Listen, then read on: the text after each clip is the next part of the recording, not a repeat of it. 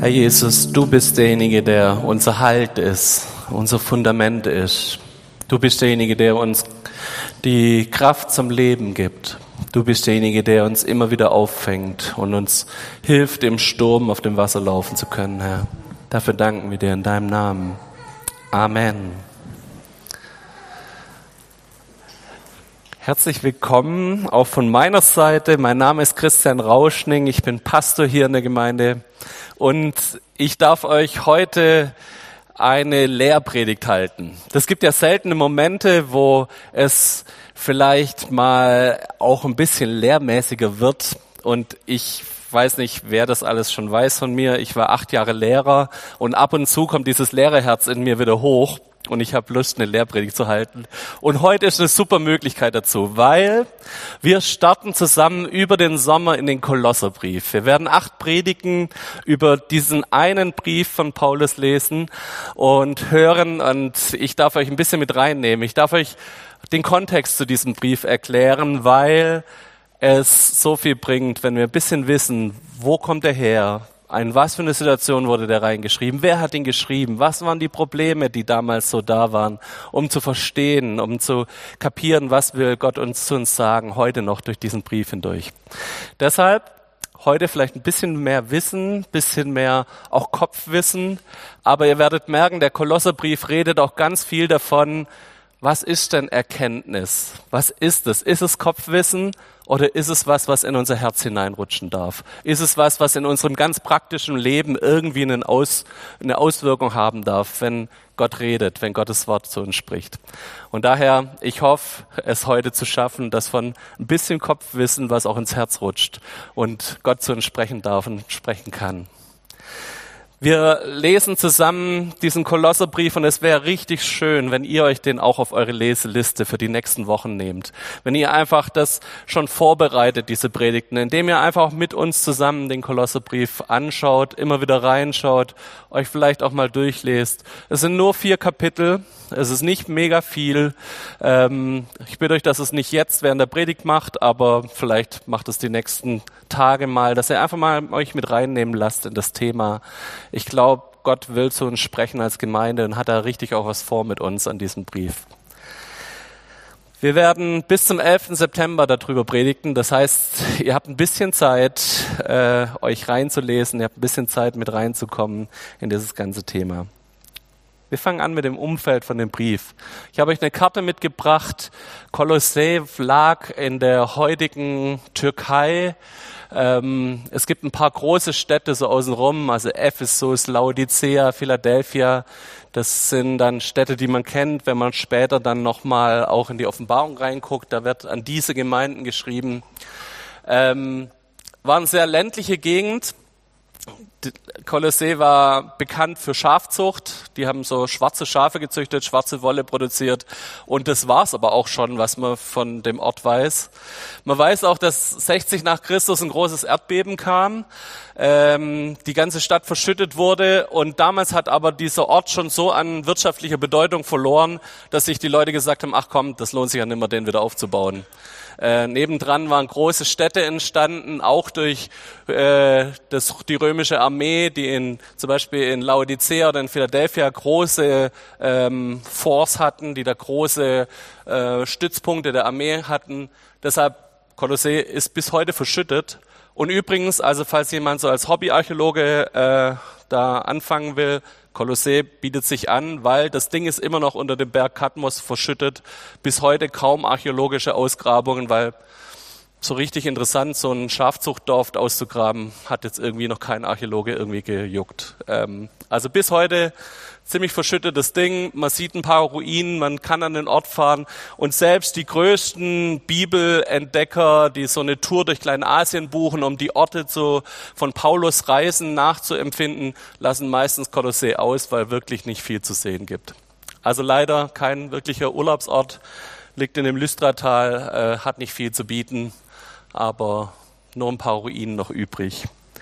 Wie gesagt, damals ein Schafzuchtdorf, ähm, das, da kommen wir nachher nochmal drauf, weil das ist ein bisschen spannend. Es gibt bis heute Leute, die sagen, ah, ich bin mir nicht ganz so sicher, ob das wirklich ein Paulusbrief ist. Sonst Paulus äh, ist jemand, der immer sehr verschachtelte Nebensätze benutzt hat, sehr äh, intellektuell geschrieben hat. Der Brief an die Kolosser ist einfacher geschrieben, hat ein einfacheres Griechisch, ist eine einfachere Sprache, aber vielleicht hat es einfach auch damit zu tun, dass er einen Schafzüchter und an keine Gelehrten geschrieben hat und Paulus sich da ein bisschen angepasst hat. Hilft uns heute wieder, vielleicht mehr zu verstehen und mehr zu kapieren, um was es da geht. In Kolossee war trotzdem, dass es damals eigentlich kein Riesen, keine Riesenstadt war, war es eine Kleinstadt. Es gab die üblichen Kaiserkult, der Kaiser stand im Mittelpunkt, ähm, der wurde angebetet als Gottheit, der römische Kaiser. Es gab ganz viele andere griechischen Götter noch außenrum und römische Götter. Ähm, in dieses Umfeld hinein ist diese Gemeinde gegründet worden. Und sie wurde nicht von Paulus gegründet. Nicht Paulus ist an seiner Missionsreise da irgendwann mal vorbeigekommen, hat gesagt, hat gepredigt in den Synagogen, hat eine Gemeinde aufgemacht, wie das in anderen Stellen der Fall ist, sondern wir wissen, dass es ein Mitarbeiter von ihm war, der, den Paulus wahrscheinlich in Antiochia oder in Ephesus kennengelernt hat, ähm, nämlich der Epaphras, der von dort aus wieder zurück in sein Heimatdorf gegangen ist, der die Gemeinden in Kolossee, in Laodicea und Philadelphia gegründet hat. Also ein eher unbekannter Mitarbeiter, der aber einen riesen Dienst dort in den Gemeinden gemacht hat. Ähm, gleichzeitig kennen wir einige Leute aus anderen Kontexten der Bibel. Der Philemon-Brief geht an die gleiche Gemeinde in Kolossee. Der Philemon-Brief ist ein Brief, der ist bloß ein Kapitel lang. Da geht es bloß drum, dass ein entlaufener Sklave, der geflüchtet ist von seinem Herrn, der ist zu Paulus geflüchtet und Paulus schickt ihn mit einem Empfehlungsschreiben wieder zurück nach Kolossee zu diesem Philemon und sagt ihm, nimm ihn bitte wieder auf und nimm ihn nicht als Sklave auf, sondern nimm ihn als Bruder auf. Und das ist der ganze Philemon-Brief. Und der geht genau an diese Gemeinde. Wir wissen also, dieser Onesimus, ähm, da gibt's noch einen Tychikus, der den Brief übergibt. Da gibt's noch diesen Philemon, dieser Herr, dem der Sklave abgehanden gekommen ist. Das sind alles Leute, die wir aus Kolossee, aus der Gemeinde kennen. Ähm, ich habe vorher schon erzählt, dass ein bisschen umstritten ist in der heutigen Theologie, wer hat diesen Brief geschrieben. Ähm, so um 1860 rum fing eine Welle an in der Theologie, dass man angefangen hat, über Stilmittel zu reden, zu gucken, wie viel Worte gibt's nur in dem einen Brief, was in keinem anderen Brief vorkommt. Man hat angefangen, drüber zu reden, welche, welche Stilmittel von Halbsätzen wurden nur da verwendet und nirgendwo anders.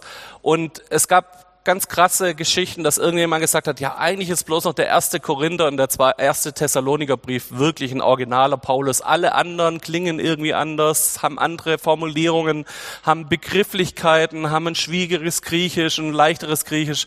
Und so hat man irgendwann angefangen, in der Theologie alles zusammenzustreichen, zu sagen, alles andere sind sogenannte Pseudepigraphen. Also da hat jemand so getan, als wäre Paulus und hat einen Brief geschrieben.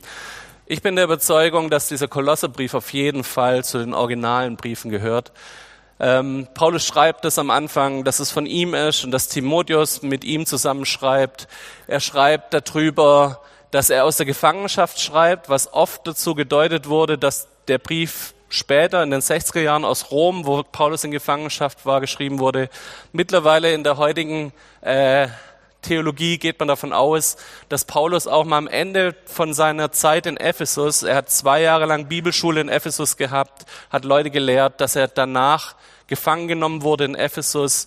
Es gibt mehrere Stellen im ersten und zweiten Korinther, wo er darüber schreibt, dass er in großer Bedrängnis war und dass er in großer Not war äh, am Ende seiner Zeit in Ephesus. Und man geht davon aus, dass das diese Zeit, dieser Zeitraum ist, wo er dann von Ephesus aus in in das Landesinnere geschrieben hat.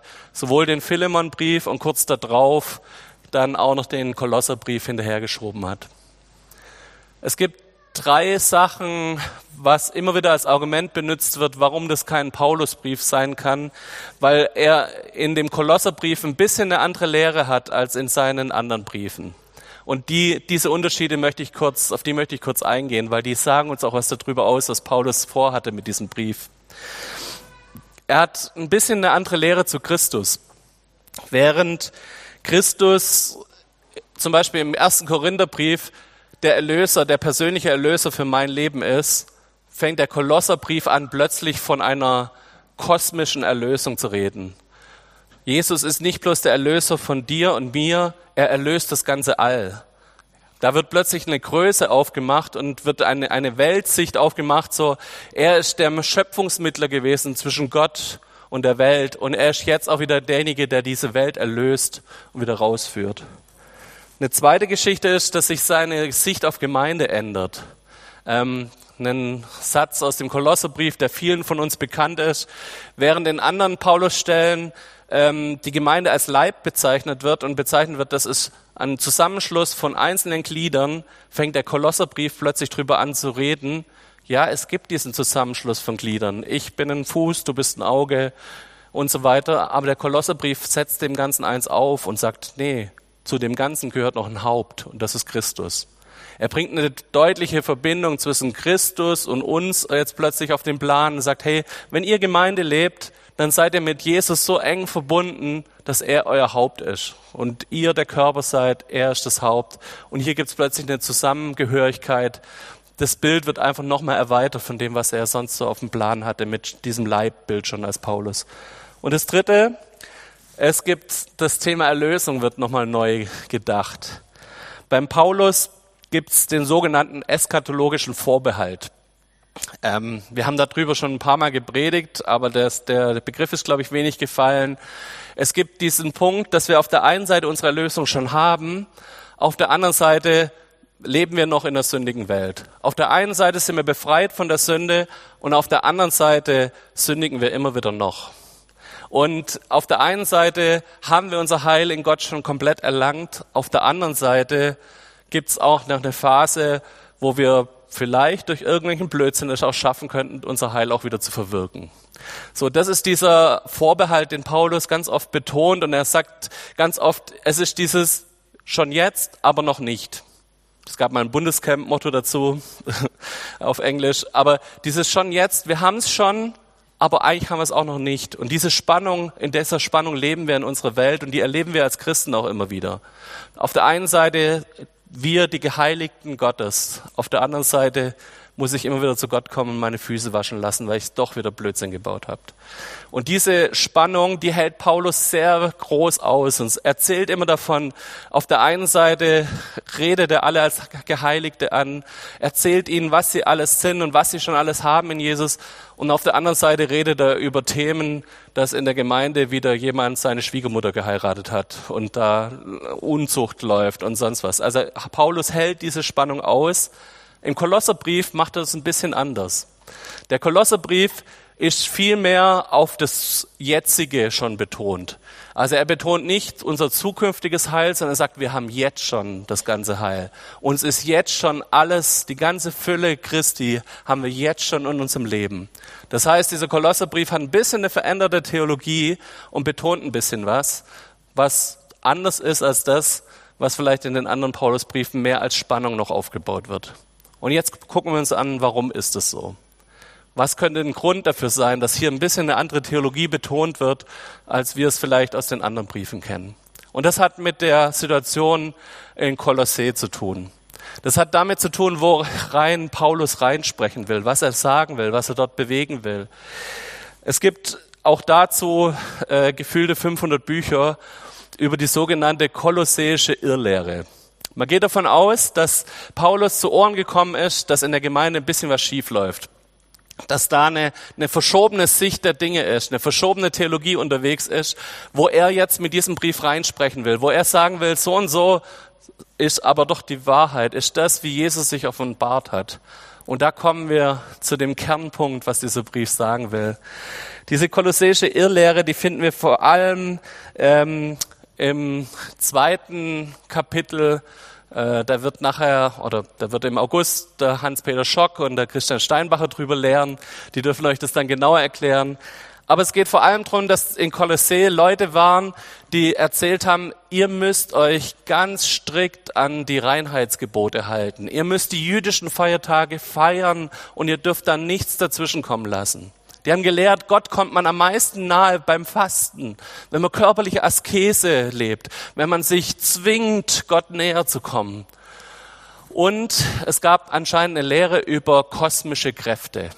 Sie haben sich ganz viel mit Engeln beschäftigt und drüber, in welchem Himmel, welcher Engel wo zu wem spricht. Und es gab eine große Lehre darüber, was man wie zu wem beten muss und wie man sich wo positionieren muss, um geistlichen Mächten keinen Raum zu bieten. Und in diese Geschichte spricht Paulus rein. Und seine Antwort ist eine ganz einfache und damit haben wir auch unsere Predigtserie überschrieben. Seine Antwort ist Hauptsache Jesus. Hört auf, euch um Kleinigkeiten zu kümmern. Hört auf, euch um Nebensächlichkeiten zu kümmern. Askese ist nicht der Weg zur Fülle in Jesus. Die Erkenntnis Gottes kommt durch andere Wege. Und wir schauen uns mal zusammen diese Kernaussagen an, diese, dieser Vers oder diese, diese ganzen Kapitel mit sich bringen. Er sagt, hey, das Wichtigste, was du machen kannst als Christ, ist Verbindung zum Haupt halten immer wieder deine Verbindung zu Jesus aufzubauen, immer wieder herstellen von dieser Verbindung zu ihm, immer wieder zu ihm kommen, zu sagen, da ist meine ganze Fülle, da kriege ich all das, was ich brauche.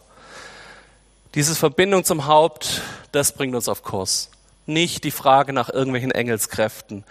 Göttliche Fülle, volle Erkenntnis ist in Jesus, nicht in irgendwelchen Speziallehren. Ist nicht in der Lehre darüber, was, wann, wie und wo ist, wir haben jetzt schon diese Fülle Gottes. Jesus Christus hat uns jetzt schon erlöst, hat uns befreit, hat alle himmlischen Mächte auch in einem Triumph einhergeführt. Das ist die Lehre des Kolosserbriefs, das ist Paulus Antwort. Und ich glaube, ehrlicherweise, das ist so ein Punkt, weshalb wir den Kolosserbrief für den Sommer ausgewählt haben, weil wir denken, das ist auch die Antwort für uns als Gemeinde. Immer wieder Hauptsache Jesus. Lasst uns gucken, dass wir uns nicht in irgendwelchen Kleinigkeiten, in irgendwelchen Spezialthemen verfangen, sondern lasst uns gucken, dass wir zur Hauptsache schauen, zum Haupt hin, das uns ausrichtet, das uns auf Kurs bringt und das uns nach vorne bringt. Ich möchte euch eine kurze Gliederung zeigen, wie Paulus das macht, wie Paulus argumentiert. Es ist ein typischer griechischer Brief, der hat eine feste Struktur, der hat einen festen Vorgang, wie man mit Menschen redet, wie dieser Brief zu schreiben ist. Es gibt eine Einleitung, zuerst wird gedankt, man, die Leute werden gelobt, die, an die dieser Brief geht. Man fängt das Herz an zu öffnen, indem er ihnen erzählt, ihr seid so tolle Heilige in Christus und wir freuen uns jedes Mal, wenn wir an euch denken. Dann kommt aber immer auch eine kleine Ermahnung, denkt aber dran, ihr solltet das und das machen. Ähm, eine Sache, auf die ich mich richtig freue, ich darf dann in zwei Wochen nach der Show über das Christuslied ähm, predigen. Das Christuslied ist ein, wahrscheinlich ein altes, traditionelles in der in der neu entstandenen Kirche, ein altes Lied, wie Christus äh, erhöht wurde. Dann kommt noch eine Ermahnung und Paulus, weil er noch nie in Kolossee war, stellt sich am Ende auch noch mal vor. Jetzt kommen wir in den Hauptteil. Ähm, da kommt diese kolosseische Irrlehre und sein Punkt auf diese Irrlehre ist immer, denkt dran, was ihr in der Taufe hattet. Ihr habt euch, ihr seid mit der Taufe allen Mächten gestorben. Alle Mächte sind jetzt unterworfen.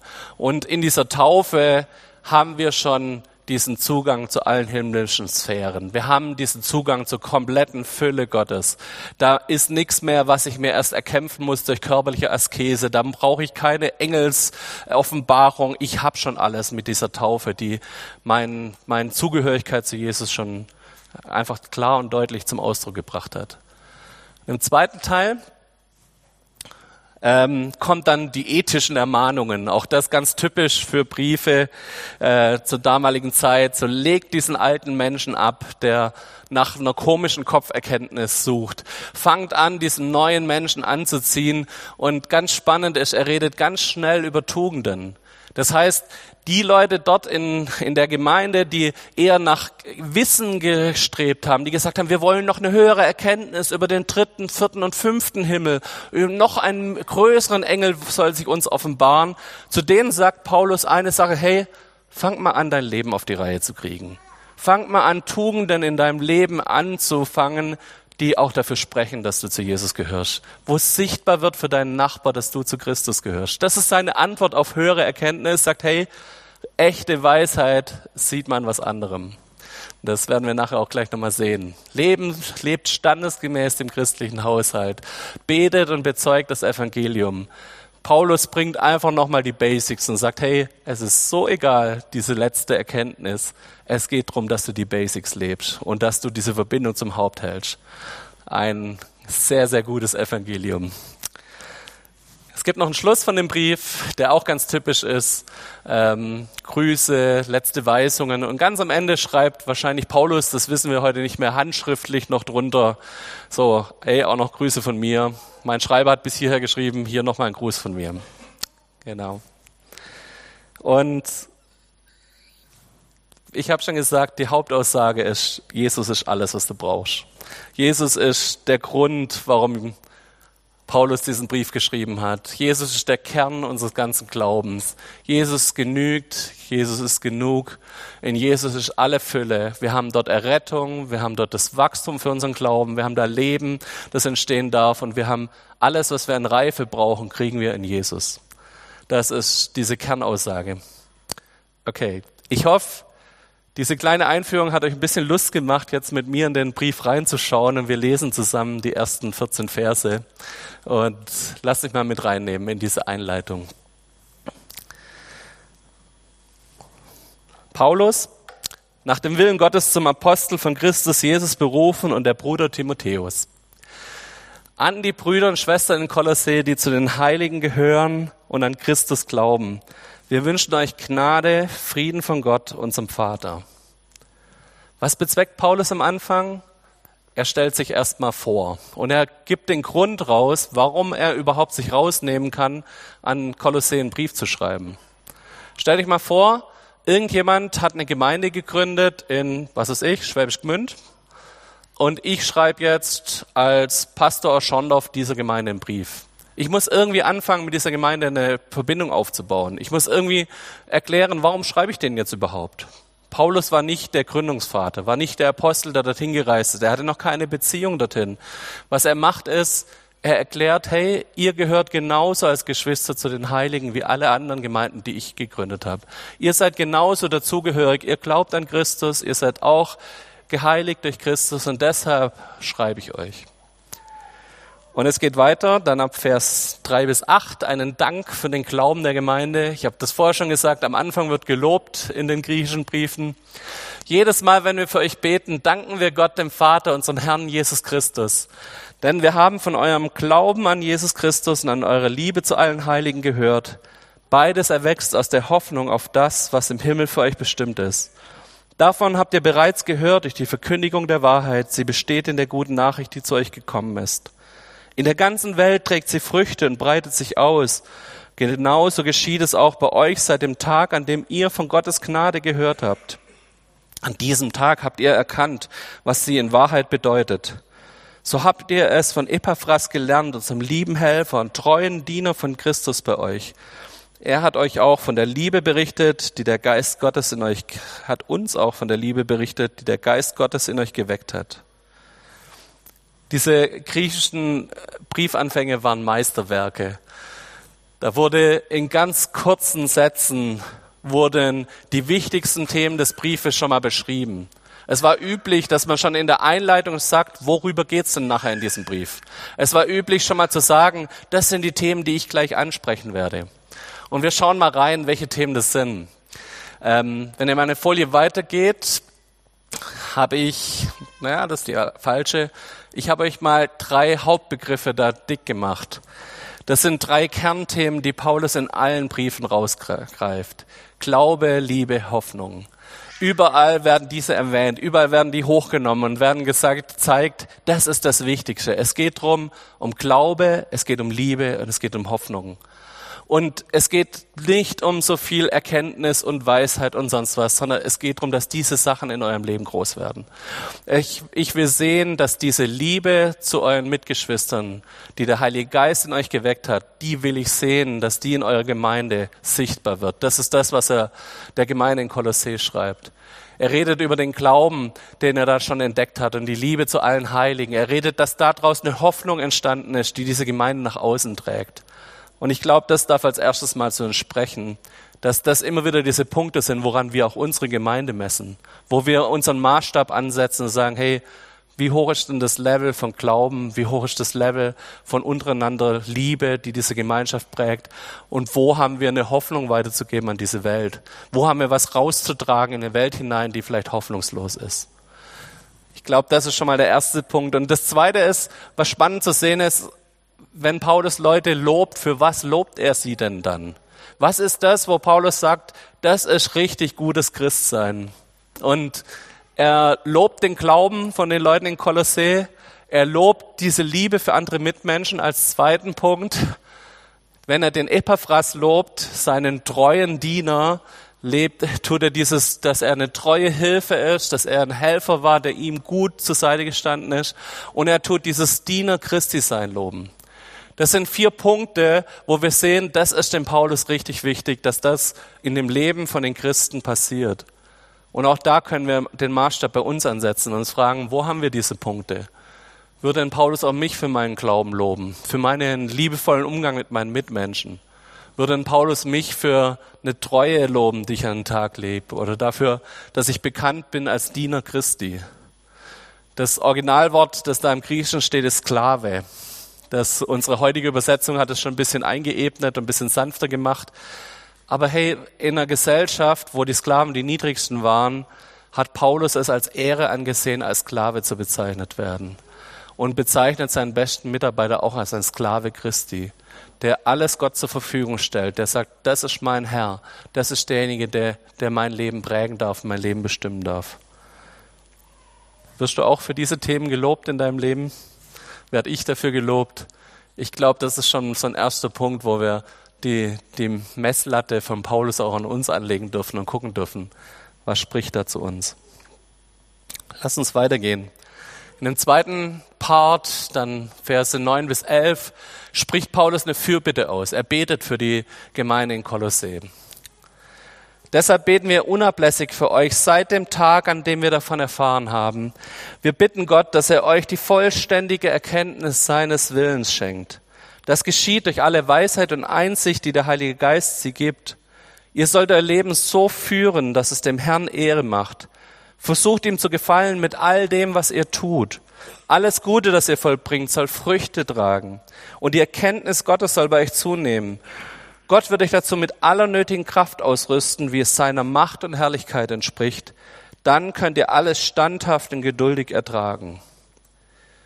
Nochmal, wo spricht Paulus rein? Er spricht in eine Gemeinde rein, die dachte, Erkenntnis von irgendwelchen Engelswesen und Erkenntnis von irgendwelchen kosmischen Mächten und irgendwelchen Gebietsgeschichten, das ist die höchste Stufe von Christentum. Da können wir noch mehr Erkenntnis erlangen. Und er redet jetzt plötzlich auch von Erkenntnis Gottes. Aber was macht er? Er sagt erstens, wo kommt diese Erkenntnis her? Die Erkenntnis schenkt der Heilige Geist, lesen wir vorher. Der Heilige Geist ist es, der uns Erkenntnis Gottes offenbart. Und was passiert? Sofort einen Vers nach dieser Erkenntnis Gottes schwenkt Paulus um und sagt, was erzeugt denn, wenn wir Erkenntnis Gottes haben? Es erzeugt einen Lebensstil, der gute Früchte trägt. Es erzeugt einen Lebensstil, der von der Liebe Gottes geprägt ist. Es erzeugt einen Lebensstil, der sich ausrichtet darauf, was kann Gott durch mein Leben tun? Erkenntnis ist kein Kopfwissen. Und da ist an der guten jüdischen Tradition. Wenn das Alte Testament von Erkenntnis Gottes spricht, dann spricht es oft von der Weisheit, die man bekommen kann. Und wenn ihr mal schaut, was Weisheitsliteratur in der Bibel ist, dann sind es zum Beispiel die Sprüche, wo drüber gesprochen wird, wie du beim Handeln auftreten sollst, wie du deiner Ehefrau gegenüber auftreten sollst, wie du eine gute Frau in deinem Leben suchst, wie du als ähm, zum Beispiel als Schafzüchter auf deinen Besitz achten sollst. Erkenntnis Gottes hat was ganz, ganz Lebenspraktisches in unserem in unserer Bibel, in dem jüdischen Kontext. Und erst diese griechische Gnosis hat dazu geführt, dass man gedacht hat, Erkenntnis hat irgendwas mit Weisheit und noch mehr Wissen zu tun. Dieses Kopfdenken, da ist Paulus sehr, sehr klar. Dieses Kopfdenken bringt uns so gut wie gar nichts. Sondern Erkenntnis Gottes führt immer dazu, dass mein Lebenswandel sich verändert. Er führt immer dazu, dass ich anders auftrete, dass mein Nachbar erkennt, da hat jemand was von Gott erkannt, da hat jemand was von seiner Liebe erkannt, hat jemand erkannt, was es bedeutet, erlöst zu sein in Jesus. Und dadurch fängt was an in meinem Leben, was Kraft entwickelt und was Stärke entwickelt. Was ist himmlische Weisheit? Himmlische Weisheit ist ganz praktische Lebensführung. dass ich lerne, wie gehe ich mit meiner Ehefrau um, dass ich lerne, wie bin ich ein guter Vater, wie verhalte ich mich ethisch richtig in meinem Job. Das ist himmlische Weisheit. Wenn himmlische Weisheit auf mein Leben kommt, dann ist es keine Erkenntnis über den siebten Himmel, sondern es ist Erkenntnis darüber, wie ich ein guter Nachbar bin, wie ich liebevoll mit meinen Mitmenschen umgehe. Und da haut Paulus richtig rein im Kolosserbrief. Und ich freue mich, wenn wir zusammen Kolosser 2 lesen, was er dazu sagen hat. Lass uns nochmal kurz aus diesen Versen ähm, 10 und 11 zusammenfassen, was sagt Paulus ist richtig gute Ethik. Er redet von guten Werken, er redet davon, dass wir Erkenntnis Gottes suchen sollen und er redet von Ausdauer, dass das was erzeugt, dass wir standhaft bleiben, dass wir Leute sind, die nicht von jedem Wind sich umblasen lassen, die nicht bei der ersten Krise wieder ums Eck stehen und sagen, okay, jetzt ist schon wieder vorbei mit all dem, was ich in meinem Leben erkannt habe von Gott.